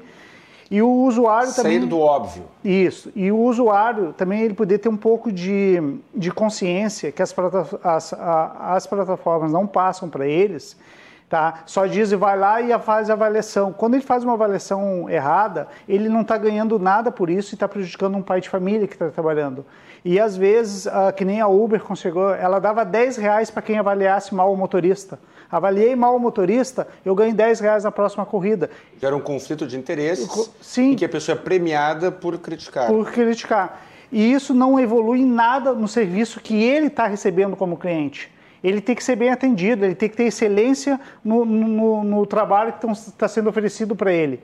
E para ele ter essa excelência, ele também tem que ter consciência que o motorista que está ali, ele está dispondo de um carro, um patrimônio de 30, 40 mil reais, está dispondo do horário dele, do, do tempo dele para prestar aquele serviço. Ou, às vezes, até com um carro locado, mas ele está pagando a locação daquele carro. Reinaldo, eu tenho que cuidar com o tempo, Sim, mas só, só me diz, vai ter greve? A partir do dia 5, a gente está começando a fazer a paralisação comi a palavra dos, agora, dos motoristas. Dos, dos, motoristas e vai ser por tempo indeterminado, não é uh, na sequência, mas vai ser períodos para que chame a atenção dos principais aplicativos para que eles façam um reajuste, não é aumento, que nem eu falei, Sim. é um reajuste, enquanto não chega um novo aplicativo e a gente pode oferecer algo melhor tanto para o motorista quanto o passageiro. E a Amplitec, a Associação dos Motoristas, ela tem um quadro que é o CAP, que é o Centro de Atendimento ao Passageiro, que é para poder ouvir o passageiro também, que eu deixo à disposição aí para todos que que queiram entrar em contato, é o 3500 8440. 3500 8440. Perfeito. Muito obrigado. Agradeço. João Carlos, considerações finais, por favor. Ah, só agradecer a oportunidade né, de, nesse, nesse horário, poder trocar ideia com pessoas esclarecidas que contribuem para a sociedade. Certamente todo mundo tem seu papel. E é isso, a gente avançar. Temos que, quando quando estamos em dificuldades, a gente tem que cada um procurar as suas melhores alternativas, entender que tudo tem reflexo, né? Qualquer ação que você toma pode ter uma reação ali na frente, de, de alguma maneira, mas que temos que avançar como sociedade e tudo mais. A questão, nós temos que entender que não é uma questão nossa localizada, né? Esse processo é, é um processo inimaginável superar uma pandemia, então tudo isso tem reflexo e certamente terá mais reflexo. E eu tenho certeza que nenhum governante ou um líder faz as coisas pensando no mal da população. Então, só que não sei como é que a solução, como diz o professor, ela tem que ser negociada, estudada, e para isso que serve a democracia e nossos representantes. Então, avançando. Muito obrigado. Muito obrigado pela oportunidade. Agradeço muito a, a participação de todos. Agradeço a participação de você que está em casa, nos assistindo até essa hora, já são quase meia-noite. Se você perdeu algum pedaço do programa ou se ficou com alguma dúvida e deseja, e deseja assistir novamente o programa ou algum, alguma parte dele, uh, ele está disponível nas, nos podcasts do YouTube e do Facebook. Muito obrigado e até o próximo programa.